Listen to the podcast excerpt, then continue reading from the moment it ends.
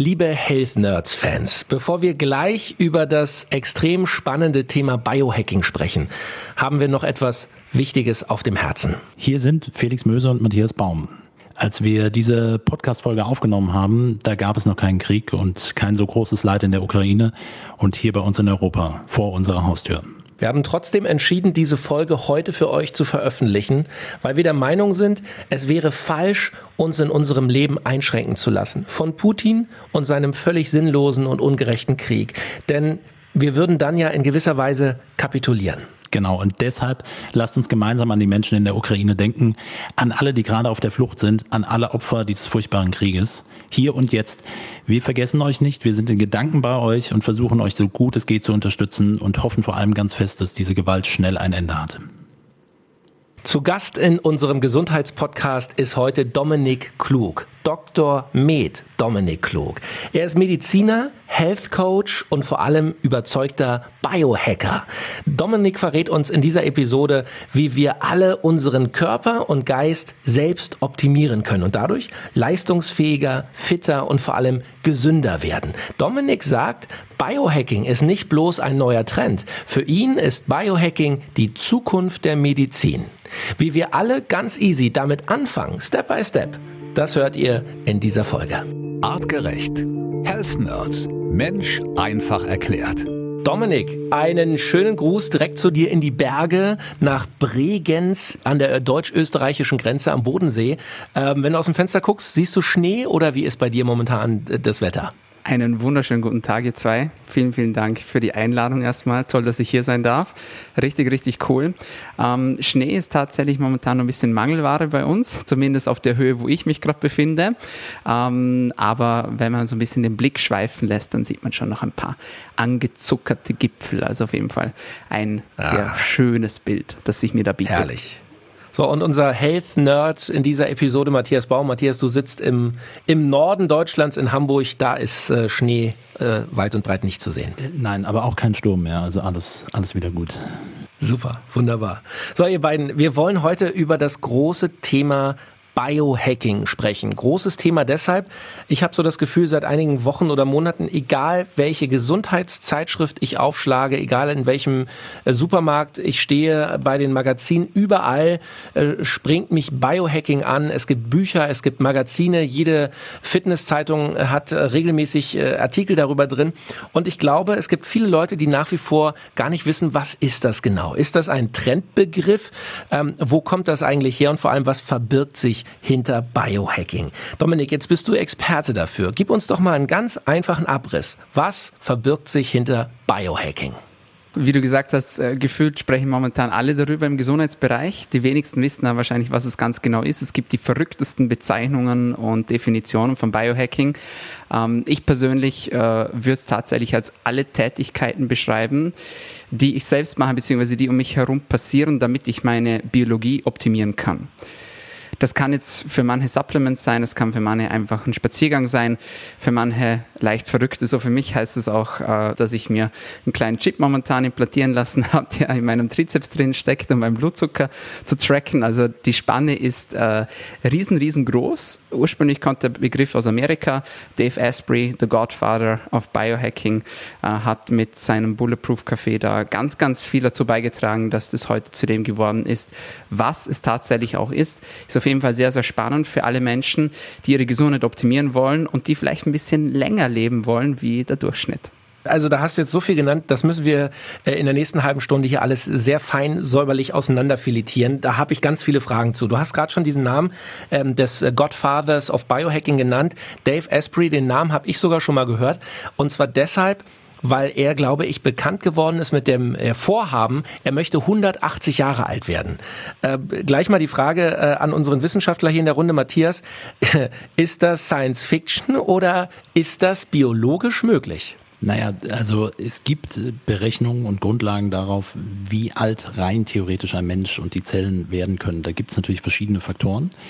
Der Grundgedanke, und das hat Dominik auch schon äh, schön angesprochen, alle, die gerne etwas länger leben wollen und gesünder leben wollen. Also äh, das Hauptthema bei uns in der Gesellschaft, wenn wir in den Durchschnitt schauen, ist ja nicht die Langlebigkeit. Also wir werden immer älter, werden aber auch früher immer kränker. Das heißt, das Thema der Medikalisierungsthese, wie man das gerne nennt, äh, chronische Erkrankungen, moderne Krankheitsbilder, wie wir gerne auch bei Artgerecht sagen, treten frühzeitig auf, betreffen viele Menschen und ähm, das ist eigentlich dieser, diese auch qualitative Unterscheidung zwischen ich lebe nicht nur lange, was rein theoretisch rechnerisch möglich wäre, sondern auch wirklich in der Zeit gesünder. Und von daher ist das erstmal eine Zahl, die aufgerufen ist. Ich glaube, die können wir nochmal im Nachgang nochmal diskutieren, ob es wirklich die 180 möglich sind. Okay, gut. Wie, wie alt ist der Dave Asprey ungefähr? Ist er auf einem guten Weg oder, oder ich meine, bisher hat's geklappt, ja, muss man sagen. Kenne sein Alter jetzt nicht auswendig, aber wenn er es nennt, dann nennt er sein biologisches Alter und nicht das chronologische und da ist irgendwo bei 30 rum. Okay, super. So, jetzt trotzdem nochmal auf diesen Begriff Biohacking. Also wenn wir das Wort auseinandernehmen, Bio oder Bio, das Leben, Hacking steht wahrscheinlich für entschlüsseln, für, für kontrollieren.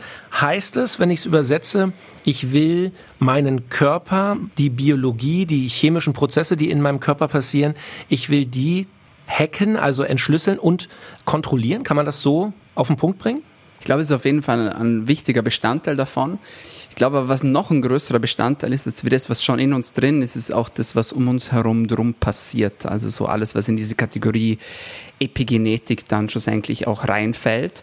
Denn früher war es ja so, und Matthias kann mir das sehr bestätigen, dass man halt gesagt hat, ja, das ist halt genetisch so, da, das ist halt einfach so, da kann man nichts dran ändern.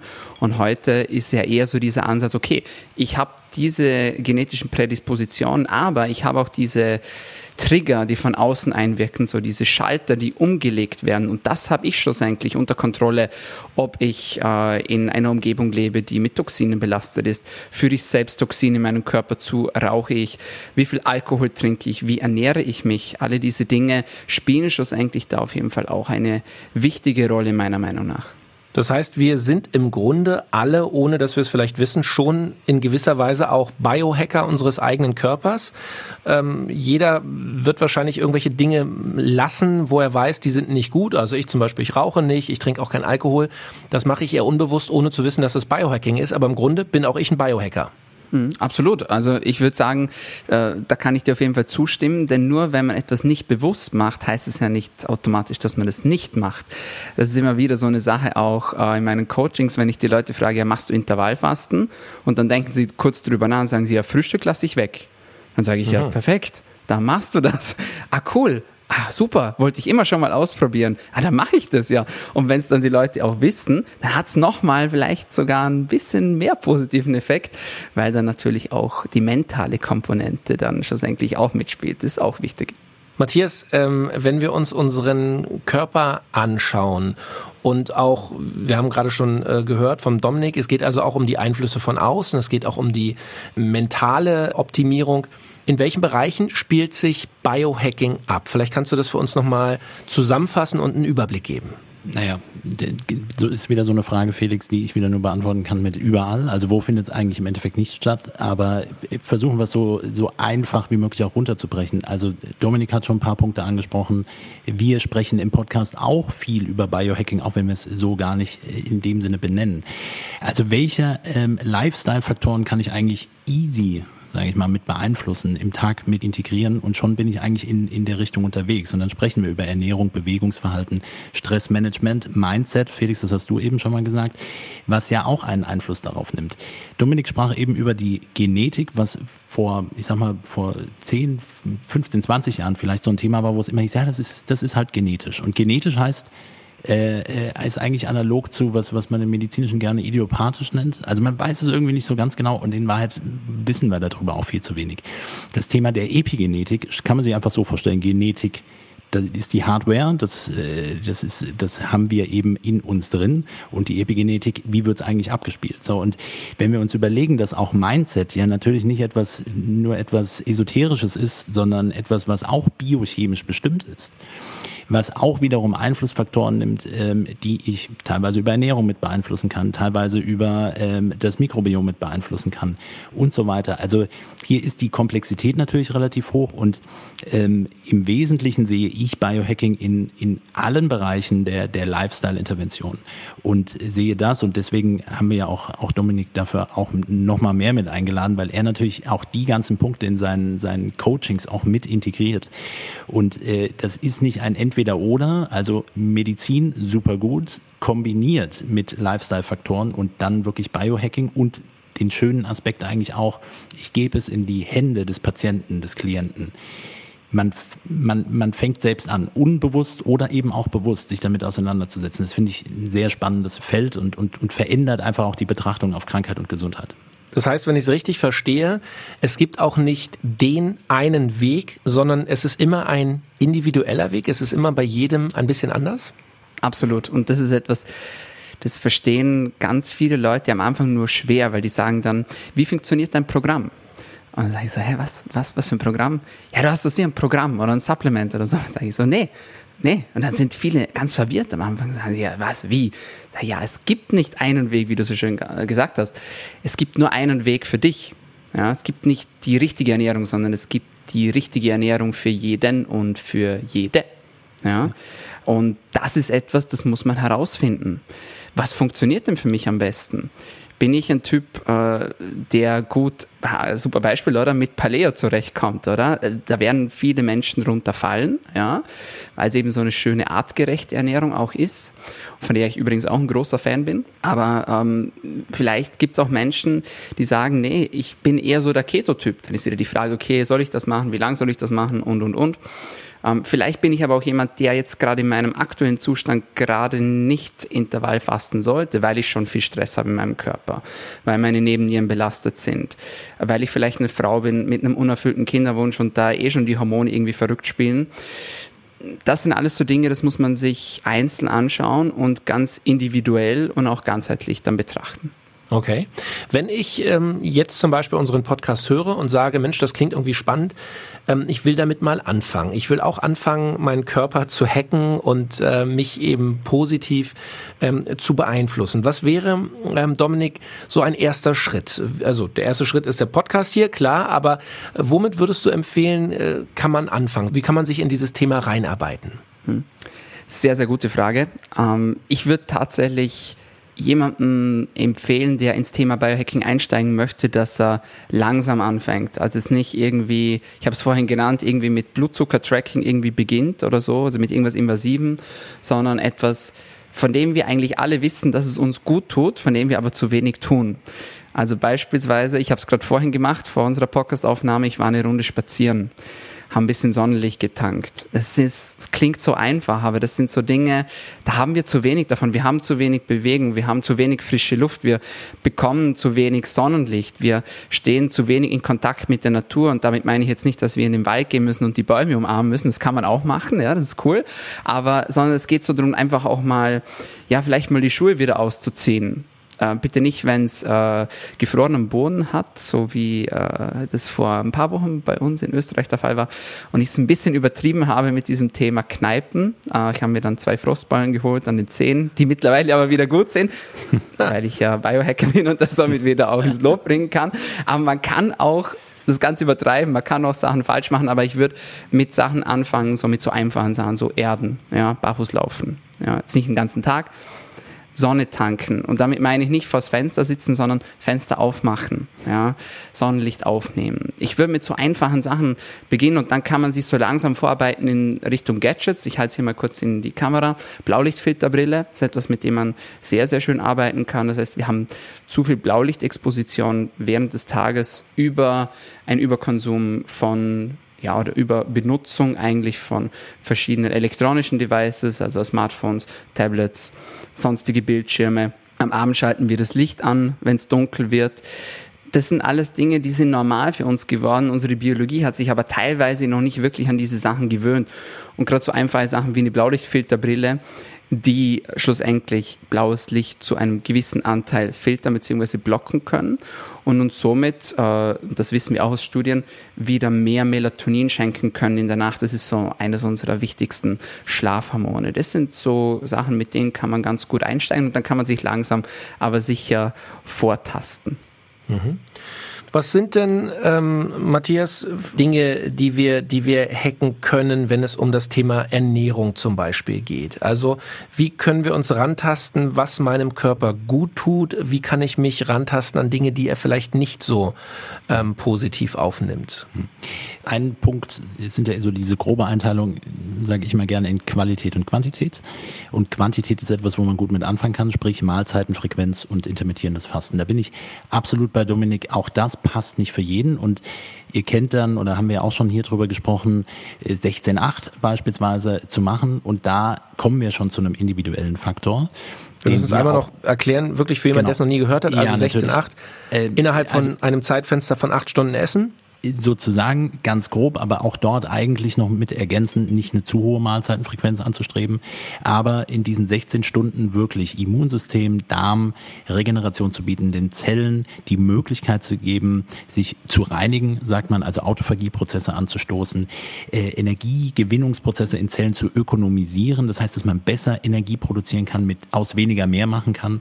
Das sind alles Dinge, die, die extrem hilfreich sind und für viele gut integrierbar sind, aber, und da bin ich voll dabei, äh, zu sagen, wenn ein Körper schon sehr gestresst ist oder wenn wir eine, ähm, einen Menschen vor uns haben, der äh, eher weniger äh, Körpergewicht hat, auch weniger Körperfettreserven hat, weniger Muskelmasse hat, also dadurch auch weniger Glykogenspeicher hat, wird unter Umständen mit 16 Stunden nicht gut zurechtkommen.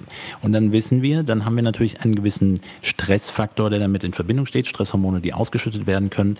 Und ähm, nichtsdestotrotz ist diese Methodik noch eine, eine, eine einfachere. Ich nehme immer gerne auch, wir haben ja auch schon mal über Fasten gesprochen wenn lange Fastenperioden angestrebt werden. Und klar kann man auch sagen, mir tut das total gut. Also dieses Guttun, dieses subjektive Gefühl ist wichtig.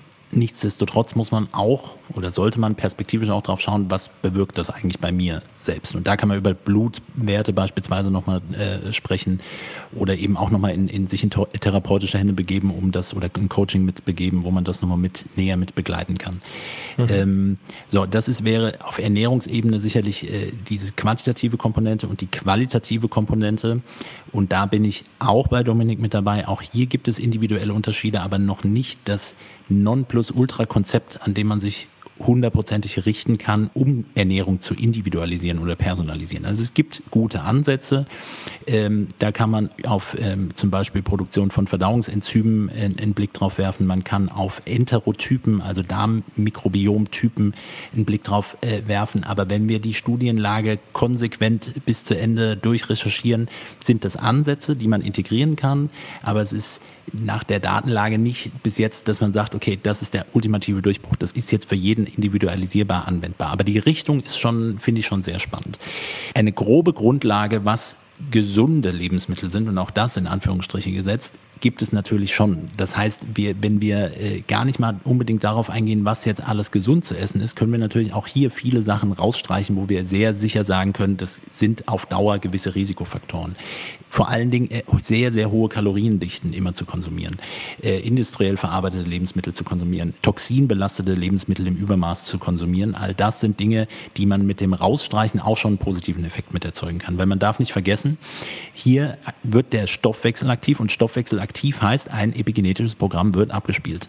Bestimmte Enzyme werden vermehrt produziert, bestimmte ähm, ähm, Entgiftungsleistungen müssen erhöht werden und so weiter. Und das hat natürlich auf Dauer dann einen Impact. So, und wenn wir von artgerecht sagen, eine artgerechte Ernährung, die eben sich quantitativ und qualitativ an bestimmte Richtlinien hält, wären sicherlich der nächste Step für uns auch, es noch mehr zu individualisieren für die Gruppen. Und das ist, dafür sind wir ja auch im, im Support, also mit äh, Kundenservice und über alle Kanäle verteilt, immer offen und wir beantworten da ja auch jede Frage, wenn mal irgendetwas nicht so gut funktioniert, was auch immer mal wieder offen und ehrlich gesagt auch vorkommt. Und was auch erwartbar ist, aber man kann hier sehr gut und sehr schnell feinjustieren.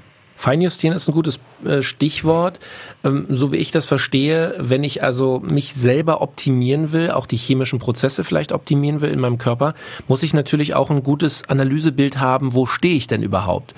Gibt es tatsächlich die Möglichkeit, dass ich ähm, selber ähm, in irgendeiner Form Analysen zu meinem Körper mache. Klar, Blutbild, das kennt jeder von uns, aber was kann ich noch vielleicht mit meinem Arzt zusammen machen, um mal ein Gefühl zu bekommen, was in meinem Körper eigentlich los ist? Ja, Blutbild ist sicher ein schöner Ort, um zu starten. Äh, ich bin gerade auch Fan davon, so etwas bestimmen zu lassen, wenn es ums Thema Hormone geht, also beispielsweise um Stresshormone äh, oder auch um Sexualhormone. Das ist sicher ein schöner Ort, um zu beginnen.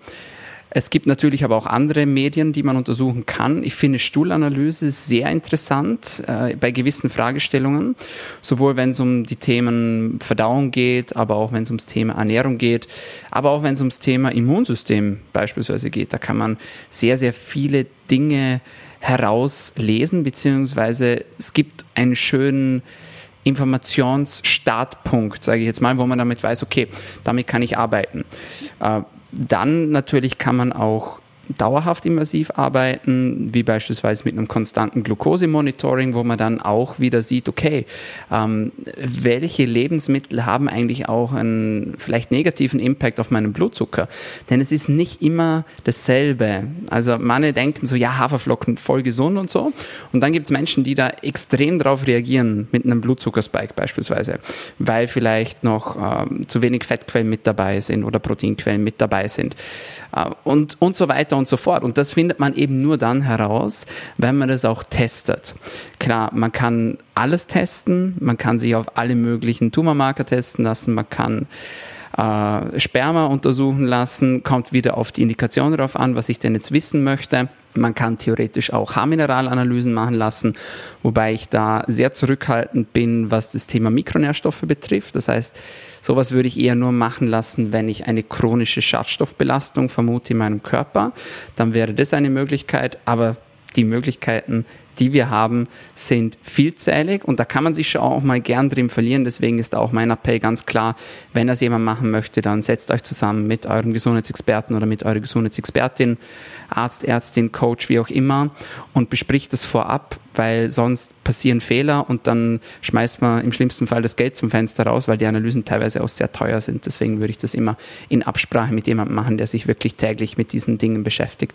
So, und du hast es schon gesagt, du hast in deinem äh, Trizeps, in deinem Arm, einen äh, Chip dauerhaft äh, äh, implantiert.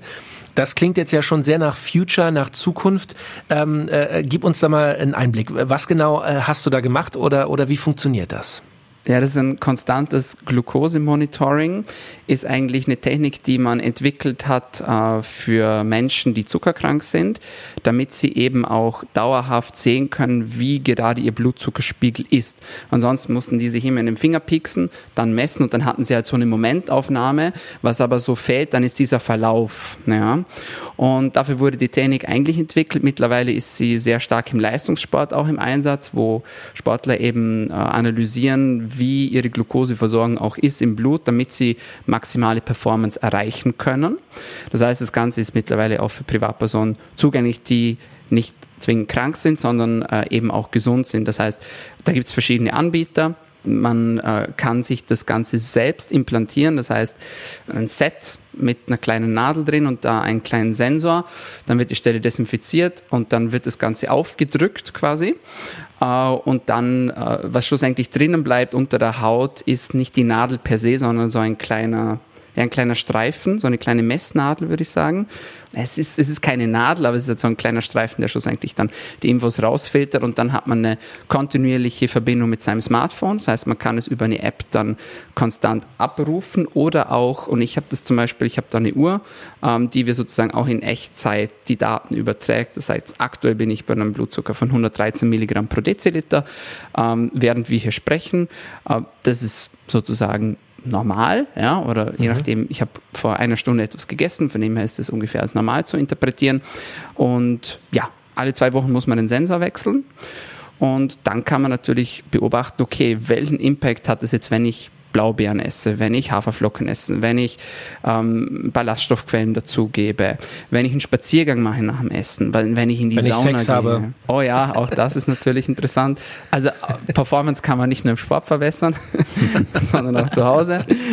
Ähm, und äh, alle diese Dinge kann man äh, sich anschauen. Wir waren Wellnessen vor zwei Wochen, waren wir in der Kryokammer, äh, waren wir Eisbaden. Das ist mega spannend, was da dann passiert.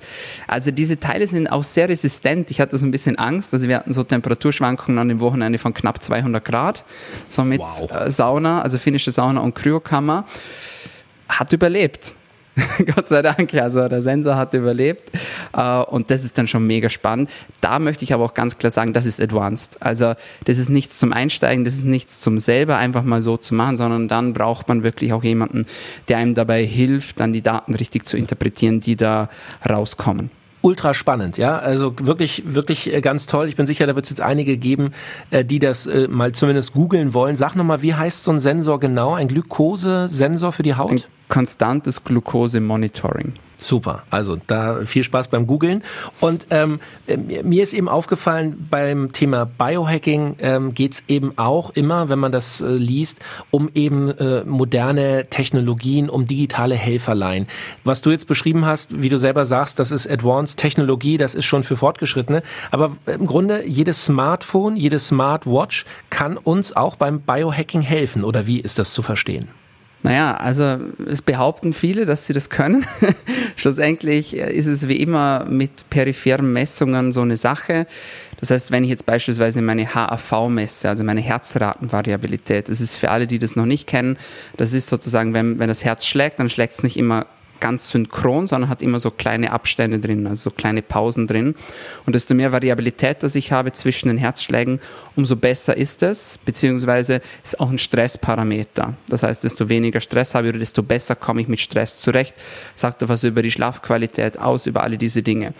Und wenn ich jetzt ein Armband habe, so wie ich hier, am Handgelenk, das meine HAV misst, dann muss man sich im Klaren sein, dass das niemals so genau sein wird, wie wenn ich mir ein Brustgurt umschließe und das ganze EKG getriggert messe, also in Verbindung mit einem EKG. Ja, mhm. weil dann viele sagen, ja, das ist aber gar nicht so genau. Ist aber nicht schlimm, denn schlussendlich zählt ja auch der Verlauf. Das heißt, in welcher Range befinde ich mich normalerweise? Und dann, okay, warum bin ich heute um 200 Prozent drüber oder drunter? Ja, also Möglichkeiten gibt es viele. Die Technik wird auch immer besser. Man muss sich aber bewusst sein, dass es bei manchen Dingen eben aber auch nur einen Annäherungswert eben gibt. Ja? Mhm. Aber klar, man kann mit Smartwatches arbeiten, ähm, man kann mit Trackern arbeiten. Es gibt so einen kleinen Ring, ich weiß nicht, ob man bei euch Produkte nennen darf, äh, die man sich um den Finger schnallen kann. Äh, also Ura-Ring heißt der, äh, Whoop-Armband und, und, und, und, und. Alle diese Dinge sind möglich, mit denen man arbeiten kann. Auch da muss man schlussendlich herausfinden, was funktioniert für mich am besten, wo fühle ich mich am wohlsten. Und dann auch wieder, und da schließt sich der Kreis, was kann ich mit den Daten anfangen, die ich sammle? Mhm. Kann ich das mhm. überhaupt überhaupt auswerten? Brauche ich da Hilfe dazu? Oder bin ich da schon selbst einfach schon so advanced und habe ich das Wissen, dass ich auch weiß, was ich damit anfangen kann? Denn wenn ich wieder zu viel tracke, dann kann das auch unter Umständen negative Effekte haben, dass ich mich da irgendwo drin verliere, ähm, dass ich vielleicht nicht mehr auf meinen Körper höre, sondern nur noch auf den Bildschirm und nur auf diese Zahl schaue, die mir dieser Tracker ausspuckt. Also es ist schon auch mit, mit Vorsicht natürlich zu genießen. Biohacking, wenn es momentan eher eine, ich sage mal, Bewegung für, für ja, Leute ist, die wirklich äh, auch ganz weit vorne immer mit den Trends, also vor den Trends liegen, die wirklich da immer auf der Suche sind nach, nach Optimierungen wird es in 20 Jahren vielleicht tatsächlich so sein, dass, dass wir alle biogehackt sind und sehr individuelle medizinische Behandlungen bekommen, sehr individuelle Ernährungspläne bekommen, sehr individuelle Lifestyle-Interventionen äh, bekommen können, um wirklich unser Leben zu optimieren, zu verlängern? Kann man das so zusammenfassen? Ist das so eine Zukunftsvision, die es geben kann? Auf jeden Fall. Also wir, wir sprechen hier auch von, von Präzisionsmedizin, die auch in diese, in diesen Bereich eben mit, mit, mit reinragt und nicht nur irgendwie mal so ein bisschen tracken. Es gibt auch die einen sagen utopisch, die anderen sagen dystopische Vorstellung, dass, ähm, äh, dass wir perspektivisch all diese Datenerfassung automatisch in Klamotten mit kleineren Sensoren eingearbeitet haben werden und hier jetzt eben die dystopische Vorstellung, die Daten auch direkt an Krankenkassen weitergeleitet werden können. Ich sehe im Moment ein Problem dabei, dass der Blickwinkel nach wie vor natürlich gesundheitsindustriell oder, oder medizinisch-industriell getrieben ist, dass der Blickwinkel nach wie vor auf maximal Prävention spezifischer Erkrankungen gerichtet ist und nicht auf den Blickwinkel, wie können wir lange gesund leben. Weil damit lässt sich natürlich im, im muss man halt mal so sagen, und es ist auch also im medizinischen Kontext nicht wirklich viel Geld verdienen. Äh, klar, die, die Gerätschaften zu verkaufen, aber wenn die irgendwann in Masse produziert sind, ist das, ist das nicht mehr das wesentliche Thema. Also wird nach wie vor der Blickwinkel aus der Perspektive der Krankheit gewählt. Wir gucken jetzt nach spezifischen Faktoren, eben genetisch, epigenetisch, ähm, wie das alles abgespielt wird, was das Mikrobiom macht, äh, auf verschiedenen Ebenen und entschlüsseln Parameter, die eine Prädisposition für eine Krankheit geben oder auch in einer bestimmten Situation eine vorgegebene ähm, Konstitution darstellen. Und jetzt die Gefahr, die jetzt ist, natürlich besteht, ist, wenn die Daten frei verfügbar sind, zum Beispiel der Patienten von, von, von Krankenkassen, dann kann die Krankenkasse natürlich auch sagen, Mensch, bei dir individuell ist die Gegebenheit so, du musst leider deine Beiträge auch ein bisschen höher schrauben. Also das ist, ich will es jetzt nicht zu dramatisch machen, aber das ist sicherlich ein Thema, was, was schon, schon auch nicht, nicht neu ist und auch schon auch, auch viel diskutiert wird, was damit passiert. Absolut. Ja, ist ein sehr, sehr guter Punkt. Vielleicht auch noch meine 10 Cent dazu. Also ich glaube, ich hoffe, dass es die Zukunft der Medizin ist, weil dadurch natürlich so ein bisschen ein Perspektivenwechsel auch stattfindet von, ja, ich fühle mich jetzt nicht gut zum Beispiel und ich gehe zum Arzt und der, der macht es dann schon, ja. Leider ist es sehr oft aber so in der klassischen Medizin, dass man noch ein bisschen zu sehr auf die Symptome fixiert ist und noch ein bisschen zu wenig auf die Ursachenforschung, äh, wo meiner Meinung nach noch sehr viel Potenzial einfach da ist. Und ich glaube auch, dass eure Hörerinnen und Hörer schon auch, ich sage jetzt mal, eher äh, der Gruppe angehören, die wirklich äh, der Ursache eines Problems auf den Grund gehen wollen. Und das ist auch absolut meine Philosophie. Und wenn man es schafft, dass diese Gadgets, also gerade so solche Devices, wie wir es jetzt gerade besprochen haben, wenn die zugänglich werden und äh, das werden sie immer mehr und desto länger, dass es diese gibt, desto günstiger und äh, auch breit in der Masse können die einfach besser eingesetzt werden. Und dann haben die Menschen auch mehr Kontrolle, glaube ich, über ihre eigene Biologie, weil sie dann bemerken, das ist zumindest meine Hoffnung, so, aha, so funktioniert das. Das ist ja gar nicht irgendwie jetzt Raketenwissenschaft, sondern das kann man ja wirklich auch verstehen.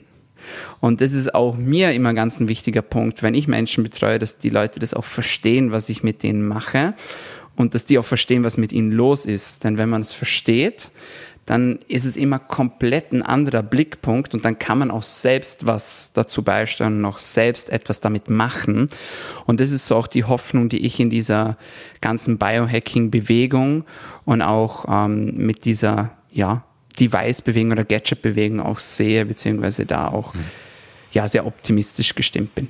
Okay, Jungs, also ich würde nochmal zusammenfassen. Wenn ich es richtig verstehe, Biohacker suchen also ja, nach Schwachstellen im, im menschlichen Körper, in unserer Lebensweise, um diese eben zu optimieren für mehr Leistung, für ein höheres Alter, für eine bessere Gesundheit, für am Ende ein glücklicheres Leben.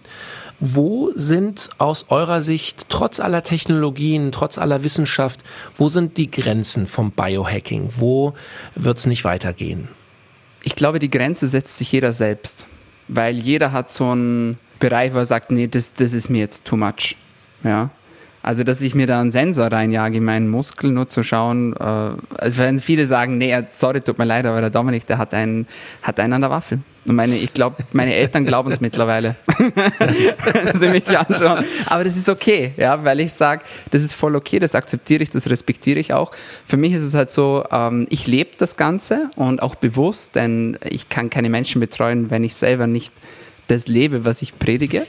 Aber ich glaube, die Grenze setzt schlussendlich jeder selbst. Ob das dann Dave Asprey ist, der sagt, okay, nee, ich habe eigentlich keine Grenzen, ich mache auch Ganzkörper-Stammzelltransplantation regelmäßig und spritze mir auch Stammzellen in meinen Penis, damit die Performance auch wirklich optimal bleibt. Also es gibt keine Grenzen für mich. Ja. Da gibt's auch immer wieder neue Technologien äh, und Sachen, die man ausprobieren kann, ob das dann gut ist oder nicht, das muss dann wieder jeder für sich entscheiden. Aber ich glaube, dass wirklich die Grenze jeder für sich selbst auch bestimmt und sagt, nee, das geht jetzt zu weit. Das ist aber auch, dann kommt man auch in ein ethisches Thema hinein, wenn man sagt, okay, ist es eigentlich gut, wenn alle Menschen danach streben, 80 Jahre länger zu leben als der Durchschnitt? Was mhm. passiert denn, wenn das gelingen würde? Dann schaffen wir uns wahrscheinlich neue Probleme damit. Und ich sage jetzt mal, es ist ja auch viel wichtiger, dass wir den Jahren mehr Leben geben, anstatt dem Leben nur mehr Jahre geben. Das ist auch etwas, das man nicht vergessen darf, meiner Meinung nach. Also auch da kommt man dann irgendwo dann auch an ethische Grenzen, aber auch landet man auch in interessanten Diskussionen auf jeden Fall, meiner Meinung nach. Sehr philosophisch, aber definitiv äh, ultra spannend. Ähm, Dominik, ähm, äh, vielen herzlichen Dank für diesen Einblick in die Welt des Biohackings. Eine Frage müssen wir zum Ende noch klären. Du hast es am Anfang genannt, diesen Bulletproof Coffee. Ähm, wie machen wir den? Wie wird der gemacht? Ich, ich, ich weiß irgendwie, Butter ist, glaube ich, auch drin, oder? Kann das sein? Absolut, ja. Ja, also sehr, sehr gern geschehen. Ähm, danke auch für die Einladung. Hat mir riesen Spaß gemacht, mit euch zu quatschen. Ich finde es ganz toll, was ihr beide macht. Und um deine Frage zu beantworten, der Bulletproof Coffee ist ja auch eine Erfindung mehr oder weniger vom schon genannten Dave Asprey, äh, der sich schlussendlich aus Kaffee zusammensetzt, wie der Name schon sagt. Und die Bulletproof-Komponente kommt eben durch eine Fettquelle zustande. Im Idealfall ist es ein, Bio-Weidebutter. Äh, dann ist MCT-Öl in der Regel mit dabei und da am besten ein C8-Öl. Also äh, das ist so die beste oder beste verfügbare MCT-Ölsorte, so die wir kennen.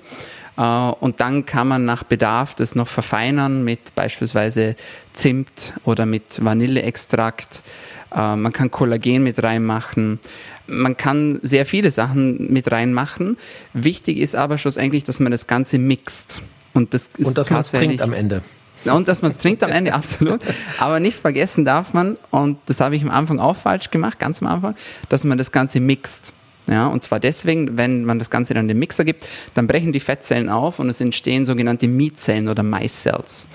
Und äh, diese Maiscells haben zwei positive Effekte. Der erste ist, sie können das Koffein, das im, äh, das im Kaffee ist, verzögert abgeben. Das heißt, ich habe wie ein Time-Release-Präparat, also wie ein Retard-Medikament äh, in, in meinem Körper, das das Koffein langsam und beständig abgibt. Das heißt, ich kann länger von dieser Koffeinquelle zehren. Ansonsten habe ich so einen Spike, wo das Koffein raufschießt und dann gehe ich wieder so ins Energieloch und dann muss ich wieder nachlegen sozusagen. Das ist der erste Vorteil. Der zweite Vorteil ist, es gibt interessante Untersuchungen dazu über diese Mais-Cells, oder Me-Cells, ähm, dass sie sozusagen die Aufnahme von Stoffen im Körper fördern können, die wiederum antioxidative Effekte haben sollen. Das ist etwas, äh, was man dem Bulletproof Coffee auch zuschreibt. Und er schmeckt einfach auch mega lecker, finde ich. Für mich war das am Anfang so, als ich das gehört habe, never, niemals. Ja, also da war dann so meine Grenze erreicht. ich sage so, Butter im Kaffee, ich mache alles, aber das nicht. Aber wenn man es mal probiert, äh, dann schmeckt es tatsächlich auch den meisten Leuten, vor allem wenn sie nicht wissen, was drin ist. Also wer bei mir zu Besuch ist, dem kann es schon passieren, dass er das mal vorgesetzt bekommt und dann sagt, wow, was ist denn das eigentlich? Das schmeckt ja lecker. Super. Also, Jungs, ich mache mir jetzt einen Bulletproof Coffee und äh, beschäftige mich direkt nochmal äh, intensiv mit dem Thema Biohacking und ich bin sicher, es wird einigen unserer Hörer genauso gehen. Dominik, vielen herzlichen Dank. Ähm, auch noch der Hinweis, du hast einen eigenen Podcast. Wer sich also mit diesem Thema noch mehr beschäftigen möchte, äh, ist herzlich eingeladen, auch beim Dominik mal reinzuhören. Ich äh, habe so das Gefühl, wir werden dich nicht das letzte Mal hier im Podcast als Gast äh, äh, zu Besuch haben und freue mich jetzt schon aufs nächste Mal. Sag vielen herzlichen Dank, bleib schön gesund, viel Spaß beim Biohacking und äh, Matthias natürlich auch an dich. Herzlichen Dank wieder für das äh, geballte Fachwissen hier bei den Health Nerds. Artgerecht. Health Nerds. Mensch einfach erklärt. Ein All Ears on You Original Podcast.